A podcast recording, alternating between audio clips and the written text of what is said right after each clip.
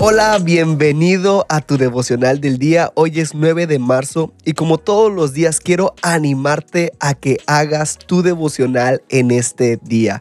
En este podcast tenemos la meta de leer toda la Biblia en un año y para lograrlo hay que leer tres capítulos diarios. Hoy toca números 15, 16 y Lucas 24. Y de estos tres capítulos yo saco un pasaje central que es el que me llamó la atención, el que Dios me abrió y es el que te quiero compartir. Hoy lo podemos encontrar en números 16, 1 al 11 y dice así. Montándose un día en su caballo alto, Coré, hijo de Ishar, hijo de Coat, hijo de Leví, junto con algunos rubenitas, Datón y Abiram, hijos de Eliab, y On, hijo de Pelet, se rebelaron contra Moisés tenían consigo 250 líderes de la congregación de Israel, hombres prominentes, compuestos en el consejo, llegaron en grupo y confrontaron a Moisés y a Aarón diciendo, se han excedido. Toda esta comunidad es santa y Dios está en medio de ellos. Entonces, ¿por qué actúas como si estuvieras dirigiendo todo el espectáculo? Al oír esto, Moisés se arrojó boca abajo en el suelo, entonces se dirigió a Coré y a su pandilla. Por la mañana Dios aclarará quién está de su lado, quién es santo. Dios tomará su posición con el que Él elija. Ahora Coré esto es lo que quiero que tú y tu pandilla hagan. Mañana tomen incensarios en la presencia de Dios. Ponles fuego y luego incienso. Entonces veremos quién es santo.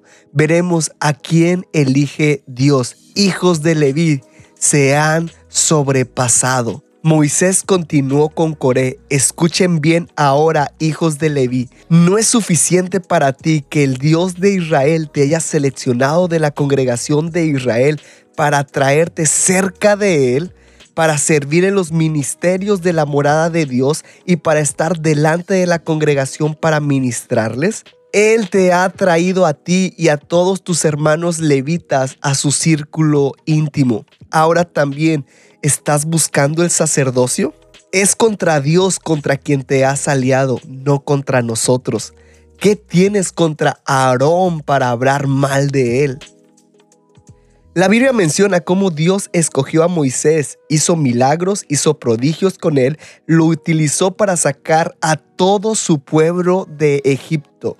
Abrió el mar rojo en su liderazgo, fueron alimentados por el cielo. Imagínate eso. Pero ahora Coré, un principal en la comunidad junto con 250 líderes, estaban inconformes con el liderazgo de Moisés.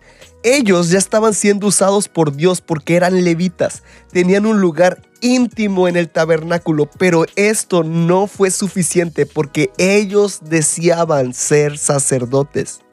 Y esto me habla de que cuando hay un corazón rebelde, lo que uno desea no es el servir a otros, lo que desea es tener más poder, más influencia en la vida de las personas, no es servir, sino es que te sirvan. Y este es el problema, porque ni Moisés ni Aarón se estaban autopromoviendo. Era Dios el que los estaba impulsando. Entonces, si Coré hablaba mal de su promoción, no hablaba en contra de Moisés ni de Aarón, hablaba en contra de Dios. Cuando tú y yo no nos sujetamos a las autoridades que Dios ha dado, es posible que estemos cayendo en lo mismo que Coré debemos de tener cuidado con la rebeldía de nuestro corazón. Y quiero que meditemos, ¿en mi corazón hay rebeldía?